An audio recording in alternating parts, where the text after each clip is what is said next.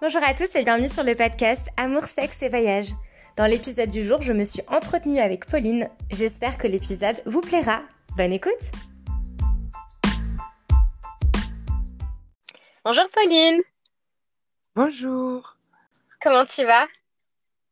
Eh bien ça va, écoutez toi, une belle journée. Très bien. Merci d'accepter mon invitation. Il n'y a pas de souci, ça me fait plaisir euh, justement de pouvoir euh, participer à ce projet. Super, bah, merci beaucoup.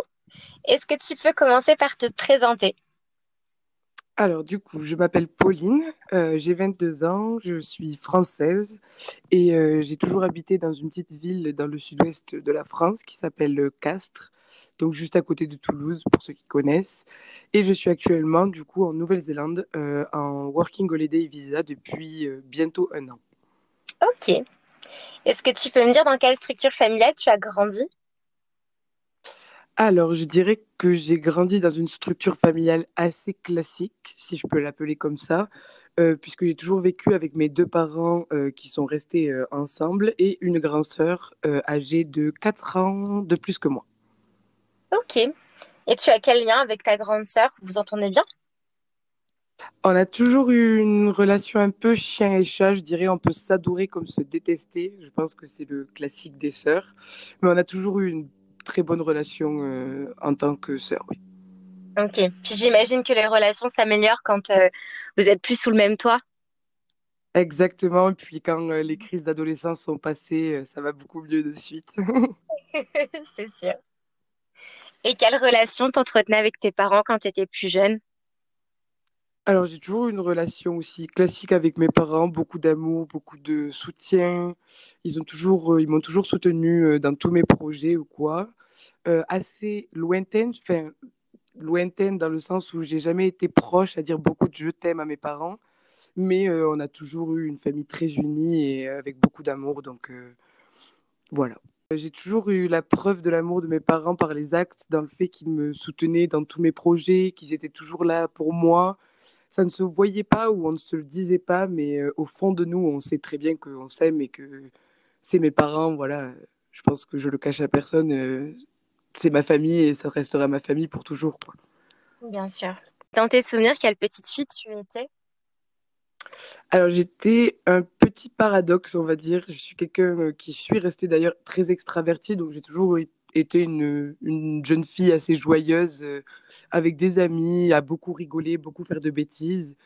Et en même temps, j'étais aussi une petite fille assez solitaire par moments. J'avais besoin de mes espaces, de mes moments rien qu'à moi, sans mes amis, etc. Donc j'ai toujours eu cette, ce double tranchant, très extraverti, mais très réservé au final. Ok. Tu penses que parce que les interactions avec les autres te demandaient quand même de l'énergie, parce que tu donnais beaucoup de ta personne, du coup, tu avais besoin de ces moments pour toi un petit peu solitaire pour te ressourcer? Je pense que c'est. J'ai mis du temps à le réaliser, mais je pense que c'est pour ça, oui. Je, je donnais énormément à mes amis et je le fais avec grand plaisir. Mais du coup, j'avais besoin de mes moments à moi où je pouvais me concentrer, comme tu le dis, sur moi et seulement mes envies et mes projets, ce que je veux faire, ce qui me fait rire. Voilà, ce que moi j'ai envie. Je suis toujours restée la même personne. Je n'ai absolument pas changé. J'ai évolué, euh, voilà, bien sûr, comme toute personne évolue à l'adolescence, mais j'ai toujours gardé ce, côté extraverti et ce côté assez solitaire. Ça m'a suivi depuis toujours et je pense que ça fait partie de ma personnalité et que ça ne changera pas.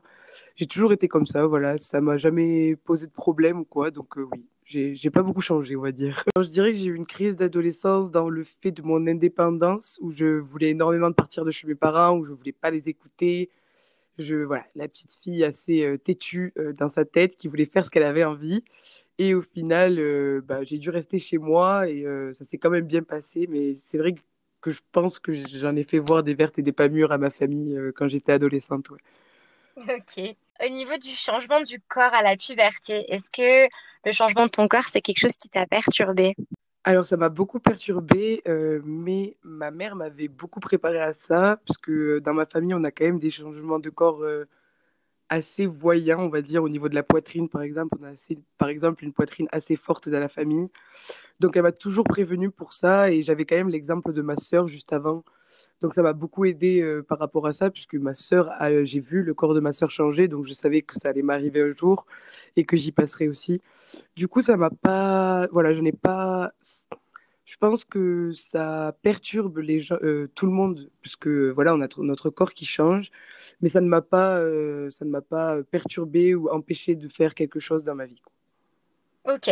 Je pense que le fait d'avoir une grande sœur m'a beaucoup aidé puisque j'ai pu voir justement toutes les choses qu'elle a pu faire avant et donc me les approprier ensuite plus rapidement. Ok. Est-ce que tu te sens fière d'être une femme? Ah oui, je suis absolument très fière d'être une femme. Je pense que je suis, euh, oui, je suis vraiment très fière d'être une femme parce que je pense qu'on a une force mentale assez impressionnante. Euh, on n'a peut-être pas la meilleure force physique, c'est sûr, mais euh, je pense que les femmes ont fait des choses bien et que oui, on, est certes perturbé à certains moments, mais qu'on a notre force à nous et on a nos convictions.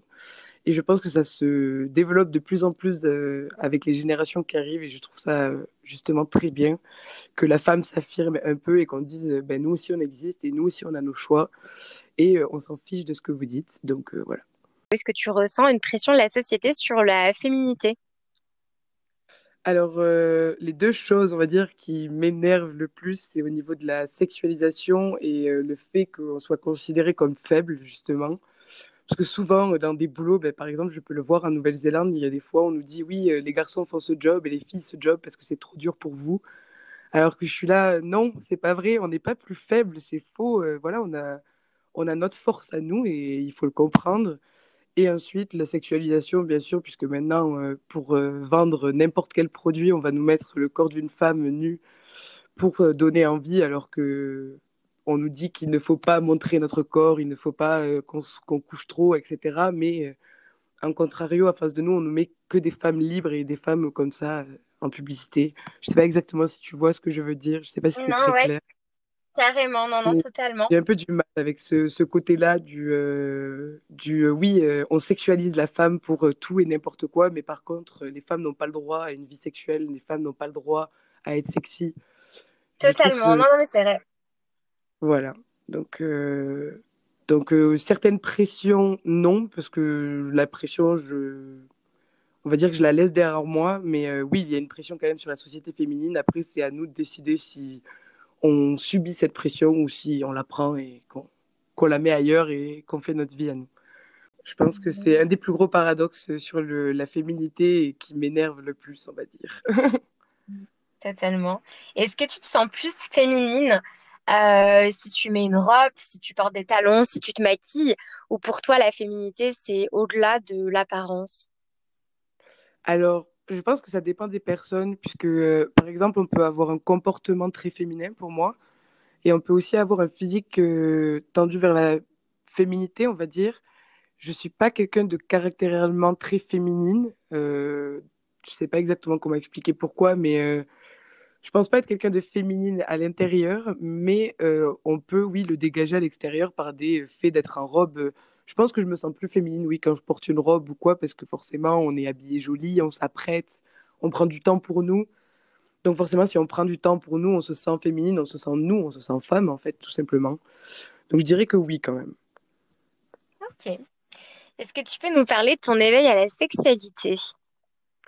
Alors, mon éveil à la sexualité s'est fait assez tard, je dirais, par rapport à certaines personnes que je côtoyais donc dans, dans mon enfance.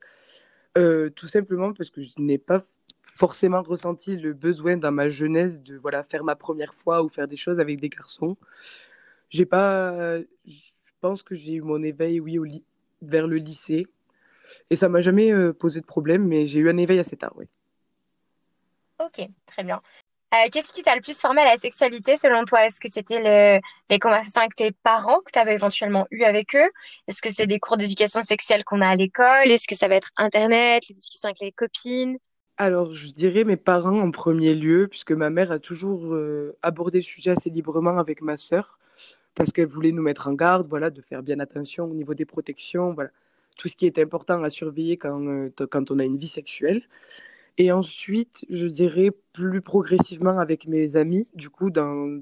puisque j'étais plus à l'aise à en parler avec eux, et que eux, je savais qu'ils avaient eu des expériences, donc c'est vrai que j'ai beaucoup appris grâce à ça. Et après, grâce à plus ma, ma documentation pardon, personnelle et les expériences que j'ai pu avoir euh, par la suite. T'en parlais facilement à tes amis Oui, voilà, je, je peux parler de sexualité assez facilement avec mes amis tant qu'elles ne me concernent pas. Je ne me parlerai pas de mes expériences à moi, mais en parler dans un sens général et instructif. Pardon. Euh, oui, du coup.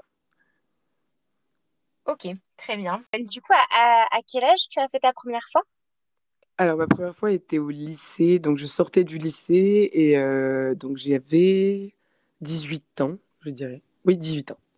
Est-ce que ça t'a enlevé un, poids de l'avoir fait? Parce que je sais qu'il y a beaucoup de personnes qui se mettent la pression sur le fait, bah voilà, je ne l'ai pas encore fait, euh, les autres commencent à tous l'avoir fait. Est-ce que ça t'a enlevé une pression ou pas du tout, tu t'en foutais? Alors euh, non, la pression de la première fois ne me faisait absolument pas peur parce que je considérais qu'à partir du moment où j'étais prête de le faire, je le faisais. Si je n'étais pas prête, je ne le faisais pas et ça ne regardait absolument personne, tout simplement. Après, c'est vrai que ma première expérience n'était pas une bonne expérience, comme on peut dire. Donc ça jette un peu les bases sur euh, ta sexualité future, on va dire. Et ça, on va dire, oui, ça n'a pas été la meilleure des expériences de ma vie du coup, mais non, pas de pression, euh, pas, euh, pas l'obligation, quoi. Je fais ce que je veux et voilà. Ok. Et sans rentrer dans les détails, parce que je pense que tu es assez pudique, mais est-ce que tu peux juste nous raconter le contexte, comment s'est déroulée cette première fois? Alors du coup, j'étais en boîte de nuit. j'étais pas forcément sobre, bien sûr. Et malheureusement, je me souviens pas forcément de exactement ce qui s'est passé. Donc, je me, je me souviens tout simplement pas totalement de ma première fois et de la personne avec qui je l'ai faite. Donc, j'ai eu beaucoup de peur, on va dire, euh, sur le, le, après, en fait, au niveau des maladies, etc. Après, je sais que ça a été ma faute parce que, voilà, je ne me suis pas contrôlée, on va dire. Je suis allée euh, trop loin dans, trop loin dans mon état euh, d'alcoolémie et malheureusement, ben, ça m'a déjoué totalement, ça m'a pas, ça m'a pas aidé. Mais euh, du coup, voilà, ça n'a pas été une bonne expérience, mais j'en retiens du positif aussi, dans le sens où ça m'a appris à connaître mes limites et à ne jamais les plus les dépasser pour que ça ne m'arrive plus jamais, tout simplement. Ok. Le partenaire que tu as eu après cette première fois, ça s'est mieux passé, enfin ça s'est bien passé dans tes souvenirs?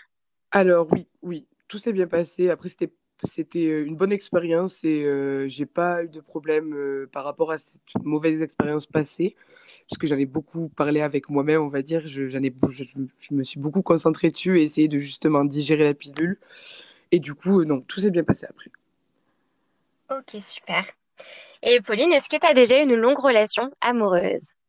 Alors, longue relation amoureuse, non, pas forcément, non. je n'ai pas eu de longue relation amoureuse en France, ni nulle part d'ailleurs. Ok.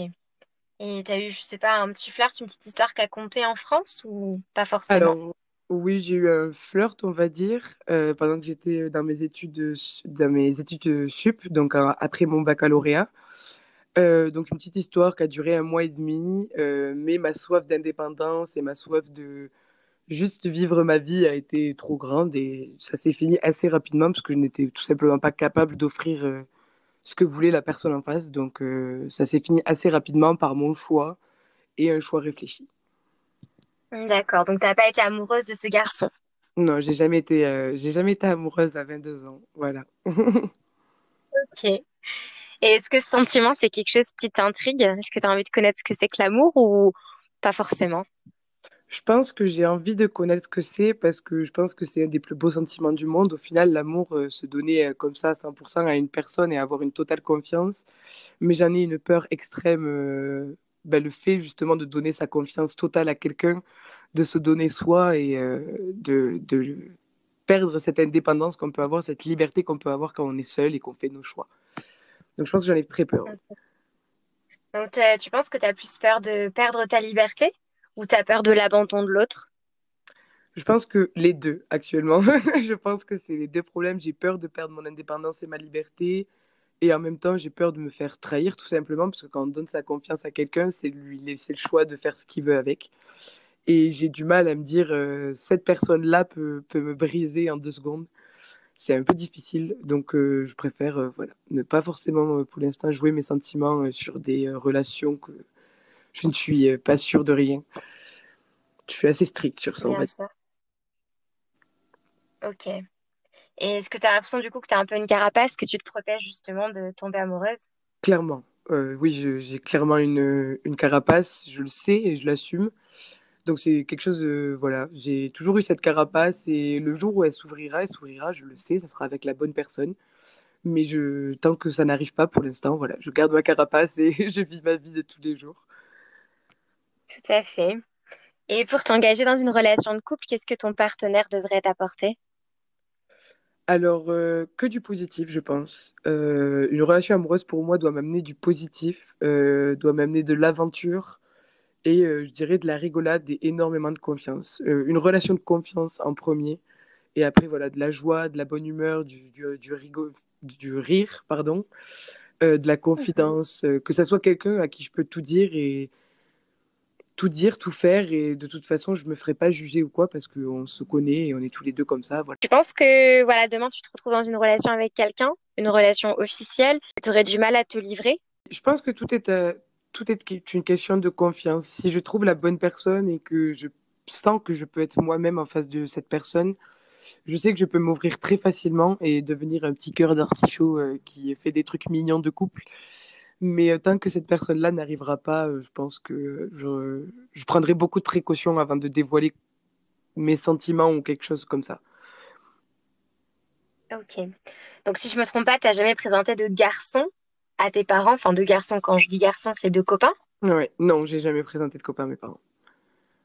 Ok, pour toi, c'est une preuve euh, engageante si demain tu présentes ton copain à tes parents? Oui, euh, vraiment. Si je leur en parle, voilà, j'ai un petit copain, euh, ça se passe bien. euh, c'est pas quelque chose d'officiel, donc je peux leur en parler, mais le, la présentation, pour moi, rend les choses officielles, oui. À partir du moment où tu as rencontré mes parents, tu as quand même rencontré quelqu'un de ma famille et euh, c'est qu'il y a quelque chose derrière. Est-ce qu'il y a un détail physique, quelque chose qui t'attire chez un homme, qui attire ton regard? Ah, ah, je pense que j'hésiterais entre le sourire et le regard. Ok. Alors, Pauline, t'es en Nouvelle-Zélande depuis un an, je crois. Oui, enfin, le, ça fera un an le 16 janvier. Ouh, bientôt, bientôt. Bientôt, bientôt. Et donc, du coup, est-ce que tu peux nous raconter un petit peu comment t'es venue l'idée de partir, si t'es partie seule ou accompagnée? Alors, du coup, j'étais en France. euh, Je venais de de terminer mon, mon bac plus 3, donc euh, mes trois années d'études en commerce après le baccalauréat. Et euh, j'avoue que j'ai pas beaucoup choisi mes études. euh, J'ai un peu fait tout par dépit. Du coup, j'ai eu besoin, j'avais ce besoin de vraiment relâcher la pression de France, euh, relâcher la pression que mes amis, ma famille ou mes études pouvaient m'apporter et partir à l'autre bout du monde juste sans, sans rien et juste vivre ma vie comme j'en ai envie. Et du coup, il se trouve que j'avais une amie en France que j'ai rencontrée pendant mes études qui voulait partir aussi à l'étranger. Et euh, donc, à une soirée euh, à 4 heures du matin, euh, dans un état très, très, très joyeux, on a décidé de partir en Nouvelle-Zélande. On a pris le billet une semaine après, peut-être, pour partir en janvier. Ok. Donc, un, un délire de soirée qui s'est transformé du coup en réalité. Exactement. Je pense que c'était une décision coup de tête, mais réfléchie. Ça a été pris comme ça, mais on, on y a quand même réfléchi, nous deux derrière. Ok. Et pourquoi la Nouvelle-Zélande? Alors, on voulait un pays anglophone pour, euh, pour s'améliorer en anglais, parce que dans le commerce, c'est très important. Et euh, c'est vrai que la Nouvelle-Zélande offre des possibilités de voyage très simples, peu coûteuses, puisqu'on peut voyager en van sur des free-camps qu'on ne paye pas. Euh, donc, c'était euh, un des moyens les plus pratiques de voyager sans trop se prendre la tête. voilà, juste de partir. On savait qu'on pouvait partir, on achèterait un van là-bas et qu'ensuite ça roulerait tout seul. Ok. Et t'avais voyagé un petit peu auparavant? Alors, j'ai pas mal voyagé avec mes parents et ma sœur, puisque ma sœur a fait des études et a beaucoup euh, voyagé euh, au niveau de ses stages euh, durant l'année. Donc, j'ai beaucoup voyagé en Europe, tout ce qui est Italie, Espagne, Portugal, Angleterre, voilà. J'ai fait pas mal de pays et beaucoup la France. Mais du coup, toujours avec ma famille, mes parents et ma sœur. Une seule fois, je suis allée rejoindre ma sœur aux Pays-Bas avec une amie à moi. Mais euh, voilà, beaucoup de voyages, mais avec ma famille. Et c'était quoi tes émotions du coup avant de monter dans l'avion pour partir en Nouvelle-Zélande? surtout de l'excitation en fait. Euh, je voulais voir ce qui allait m'arriver, ce qui allait se passer, comment j'allais le vivre, de rencontrer euh, beaucoup de personnes, parce que je suis quelqu'un d'assez sociable. Donc j'adore rencontrer des, des, nouvelles personnes, surtout de nationalités différentes. Donc euh, ouais, beaucoup d'excitation, je dirais, et un peu de tristesse de quitter ma famille, mais en même temps, en même temps trop excité au fait de partir dans un nouveau pays. Ouais, tu m'étonnes. Et le fait que tu sois très sociable et aussi solitaire, est-ce que tu as réussi à combler euh, de le fait que tu sois parti avec une amie? Est-ce que tu as réussi quand même à combler ton besoin d'être seule par moment? Alors oui, puisque euh, avec Justine, du coup, ma travel mate, euh, avant de partir, on a beaucoup discuté et on s'est vraiment dit nos qualités, nos défauts, ce dont on a besoin. Euh, on s'est vraiment tout dit. Après, je la connaissais quand même de base, mais on connaît jamais nos petites habitudes quand on est dans la vie quotidienne. Et du coup, c'est vrai qu'on a toujours su comment on était. Donc, Justine, elle le voyait quand j'avais besoin d'un moment libre toute seule. Je partais, j'allais faire mon petit moment toute seule et voilà. Je revenais et il n'y avait pas de problème. Donc, oui, au niveau de ça, j'ai vraiment eu une, une travel mate euh, hyper compréhensive par rapport à ça. Et donc, du coup, ça s'est passé comment? Vous avez atterri à Auckland, j'imagine? Oui, alors on est d'abord on s'est arrêté à Singapour pendant cinq jours. On a fait une petite escale longue pour pouvoir visiter euh, Singapour. Et ensuite, on est arrivé donc à Auckland, euh, où on a passé une semaine et demie, le temps de se remettre un peu du décalage horaire, etc. Et ensuite, on a acheté le van et on a commencé notre voyage, notre trip, euh, jusqu'au Covid et ce fameux lockdown, où du coup, on a dû rester dans une maison pendant un mois et demi. On comptait bientôt se poser pour travailler. Et au final, il s'est trouvé que confinement deux jours après, donc obligé de trouver un logement au plus vite et et de se confiner en Nouvelle-Zélande. D'accord. Et du coup, vous avez été confiné dans quelle ville? J'étais sur euh, Taupo. Au milieu de l'île du Nord. Exactement. Voilà, une petite ville tranquille, plutôt pas mal pour un lockdown. Avec le plus grand lac de Nouvelle-Zélande. Exactement. Très beau lac.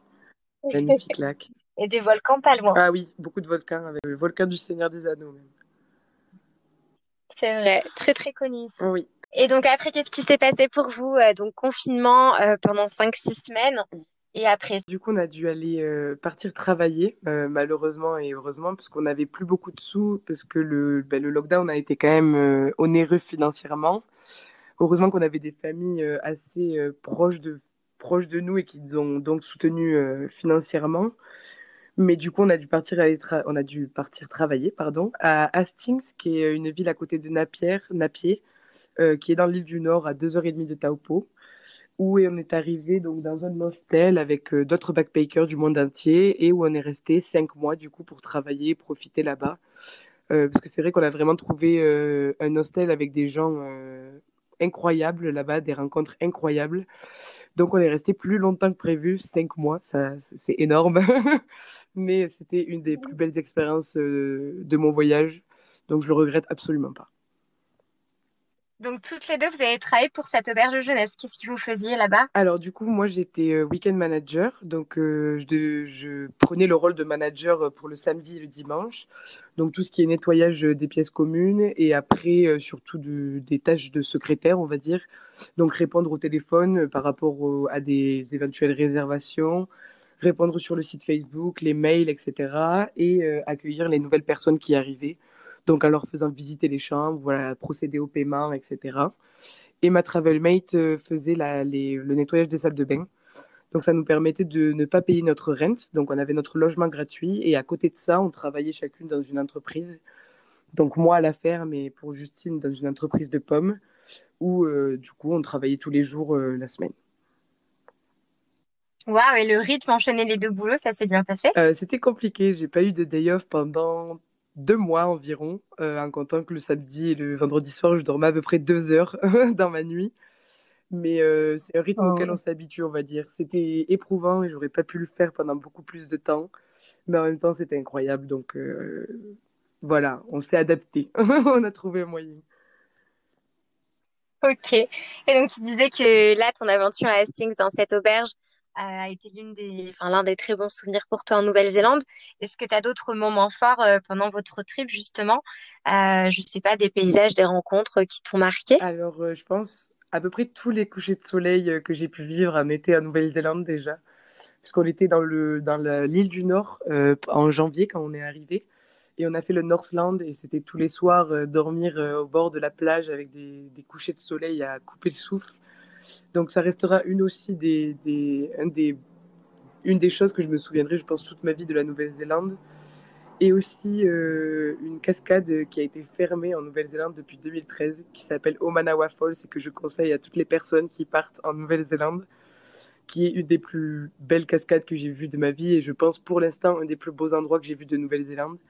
Je dis ça sans avoir visité encore l'île du Sud, donc forcément, je pense que je vais voir aussi beau, mais, mais c'était vraiment euh, le plus bel endroit que j'ai vu dans l'île du Nord, du moins de Nouvelle-Zélande.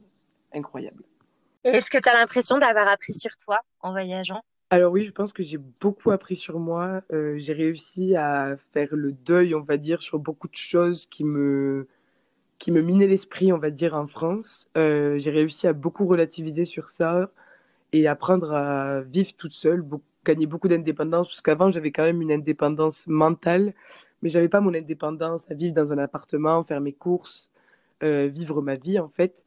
Donc ça m'a ça m'a beaucoup aidé par rapport à ça euh, et beaucoup de confiance en soi aussi puisqu'on se rend compte qu'on ben, on peut vivre seul et qu'on se débrouille très bien. Donc voilà, beaucoup de fierté, je pense. Comme me dit ma mère, euh, c'est la première fois que tu pars de la maison et tu pars à l'autre bout du monde, Pauline. Tu m'embêtes. oui, vraiment. tu arrives à, garder contact quand même bien avec ta famille? Alors oui, euh, mes parents, je, les, je leur envoie un message tous les jours et je les appelle à peu près tous les 3-4 jours. ils ont énormément besoin de mes nouvelles c'est euh, je n'ai enfin, je n'ai pas le choix de les appeler tous les quatre jours. Après, ça me fait plaisir, bien sûr, hein, mais euh, voilà, il faut que je les appelle souvent. Et après, avec le reste de ma famille aussi, je les appelle de temps en temps. On a un groupe, les réseaux sociaux euh, aident beaucoup dans ces cas-là. On fait beaucoup d'appels de groupe tous ensemble pour discuter. Donc voilà, toujours aussi proche de ma famille, même à l'autre bout du monde. Parfait, super. Du coup, qu'est-ce que tu prévois pour cette année? Est-ce que tu as des projets? Alors tout d'abord, finir euh, mon année en Nouvelle-Zélande, voilà, profiter un maximum des, des beaux paysages et euh, des rencontres que je peux faire ici. Et ensuite rentrer en France, euh, revoir ma famille, revoir mes amis d'enfance, revoir tous mes, tous mes amis, toute ma famille, profiter avec eux. Et ensuite, beaucoup de projets en tête, mais pas encore l'ordre de tous ces projets. Beaucoup de voyages de prévus, du travail aussi mais euh, rien n'est clair pour l'instant, on va dire. Est-ce que je vais rester plus longtemps? Je n'en suis pas encore sûre. Je sais pas. Je... Disons que je trouve que à partir du moment où j'aurai fini de visiter l'île du Sud, mon voyage sera achevé. Donc il faudra voir si euh, la suite du voyage m'amène du positif ou si euh, je, je, rentre juste en France avec ma famille et je repartirai plus tard. Quoi. Parce que là, tu n'as pas encore de billet de retour. On n'a pas pris de billet de retour de base. On a toujours dit le jour où je voudrais rentrer, je, je rentrerai. Et je prendrai ma décision et je prendrai les billets d'avion parce que j'avais pas justement envie de, de me poser une date comme ça et me dire tu rentres à tel moment. Donc voilà, roue libre, on va dire. Parfait, super. Bah écoute, j'espère que tu vas bien euh, profiter de ton road trip sur l'île du Sud. Merci beaucoup. Je crois d'ailleurs que tu vas faire un festival. Le Twisted Frequency Festival, très connu en Nouvelle-Zélande, notamment dans l'île du Sud, oui. À Delta Tasman, du coup. Je pense que ça va être beaucoup alcoolisé, mais euh, beaucoup de retrouvailles et beaucoup de rigolade, je pense. Ça va être euh, assez énorme. J'attends ça avec impatience. Est-ce que tu vas retrouver plein d'amis que tu as rencontrés dans différentes villes à ce voilà, festival. Voilà, exactement. Ben, beaucoup de personnes du coup de l'hostel où je suis restée euh, cinq mois à Things. Donc je suis super contente de les revoir tous. Ça va être, ça va être incroyable de tous se refaire une soirée tous ensemble. Ça va être énorme. J'attends que ça, à vrai dire. Eh ben écoute, euh, je te souhaite un très bon festival et puis bah, plein de belles choses pour euh, l'année 2021. je te remercie, je te souhaite euh, plein de belles choses aussi pour cette nouvelle année et que ce podcast ait la popularité qu'il mérite, puisque je pense que c'est un très bon moyen de d'exprimer ce qu'on veut et ce qu'on ce qu'on ressent. Merci beaucoup, c'est très gentil.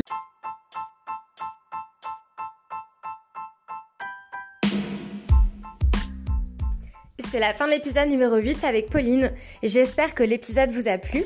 Et comme d'habitude, je vous retrouve la semaine prochaine avec un tout nouvel invité à mes côtés.